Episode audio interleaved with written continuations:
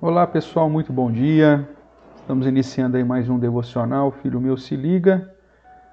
Aqui, Pastor Everton, nesse devocional que é uma produção da Igreja Presbiteriana Reformada de Araraquara. Essa igreja que tem como objetivo aí sempre buscar conhecimento na palavra do Senhor, direcionando na sua vida a estar cada vez mais perto de Deus, consequentemente andando segundo a sã doutrina e não conforme os modismos do cristianismo do nosso tempo, ok? A palavra do Senhor para nós é a única regra de fé, de prática, a verdade absoluta, a revelação de Deus, a palavra de Deus, e por isso somente ela é a fonte de autoridade para nós. Hoje nós estamos ainda tratando sobre o livro de Provérbios, esses princípios da vida do dia a dia do verdadeiro crente, né, daquele que teme ao Senhor, consequentemente é, se aparta do mal e das coisas que não agradam ao Senhor. Hoje nós vamos dar continuidade a, ao texto aí de Provérbios 11, o verso 8, que nos diz assim: O justo é libertado da angústia e o perverso a recebe em seu lugar. Nós vemos que o verso 8 aqui ele precisa ser compreendido dentro do contexto né, da, da, da proximidade aí com o verso 7, que fala a respeito da morte. O verso 7 fala que a morte põe fim às esperanças do perverso e destrói os seus planos. E é, a ideia que nós tratamos ontem, né, de que a visão bíblica é que a vida não termina com a morte. E, consequentemente, devemos viver uma vida na presença do Senhor, pautado nos méritos de Jesus Cristo, tendo Ele como nosso único e suficiente Salvador e assim recebendo a sua graça e sendo justificados gratuitamente. Nesse sentido, então, o verso 8 faz, é, todo, traz todo o significado da libertação dessa angústia pós-morte. Então, o justo é libertado da angústia, enquanto que o perverso a recebe em seu lugar. É óbvio que o foco não é o tempo presente, né? porque estamos sujeitos a passar por todas as situações de dificuldade.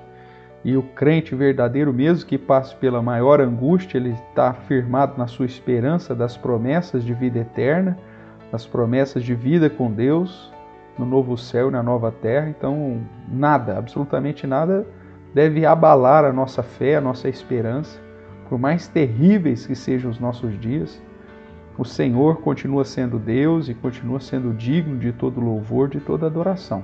Por mais terrível que seja a sua vida, nesse tempo presente, a promessa da, dos cuidados eternos de Deus deve te fazer uh, caminhar na certeza de que Deus é por nós e Ele é quem cuidará de nós. Né? Nós temos vários exemplos de jovens na palavra do Senhor que tiveram dias difíceis, mas a esperança estava firmada em Deus e por isso eles suportaram toda e qualquer dificuldade, toda e qualquer angústia.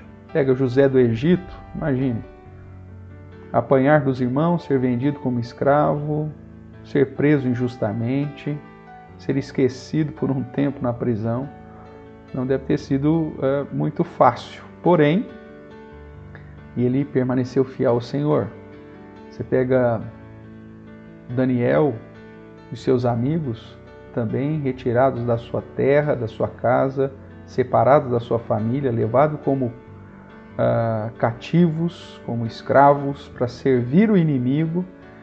E apesar de todas as dificuldades, permaneceu fiel ao Senhor, mesmo sendo alvo da perseguição, da, do perigo de morte, eles permaneceram fiéis ao Senhor e o Senhor tem cuidou de cada um deles. Então, uh, o justo ele é libertado da angústia na perspectiva eterna. Né? Uh, essa é a convicção e a esperança. Enquanto que os perversos, morrendo, acabam toda a sua esperança, todos os seus planos, o justo à morte é, na verdade, o início da grande vida com Deus, na vida na presença do Senhor e das benesses eternas. Nesse sentido, o verso 8 chama a sua atenção para que os teus olhos estejam firmados nos céus e nas promessas eternas do Senhor. E mesmo que você passe por angústias e dificuldades nesse tempo, ah, saiba que em Cristo Jesus nós somos libertos da maior e da pior angústia, que é a morte eterna. Enquanto que o perverso, que despreza a Deus, que não teme a Deus, que não ama a Deus, ele recebe a angústia no seu devido lugar, ou seja, a condenação eterna. Tá joia? Que você possa refletir um pouquinho sobre isso e, e, mesmo que você pense que os seus dias sejam difíceis, que a sua vida não, não é fácil, mesmo que você esteja passando por um momento de dificuldade e de angústia, saiba que a promessa de vida é no céu e para lá que nós devemos olhar e é, estarmos confiantes. Certo? Que Deus te abençoe ricamente, dê um dia abençoado, guardado, protegido pelo Senhor, que te dê um coração grato e que você adore e sirva ao Senhor por aquilo que Ele é, independente daquilo que Ele faça na sua vida ou em favor de você.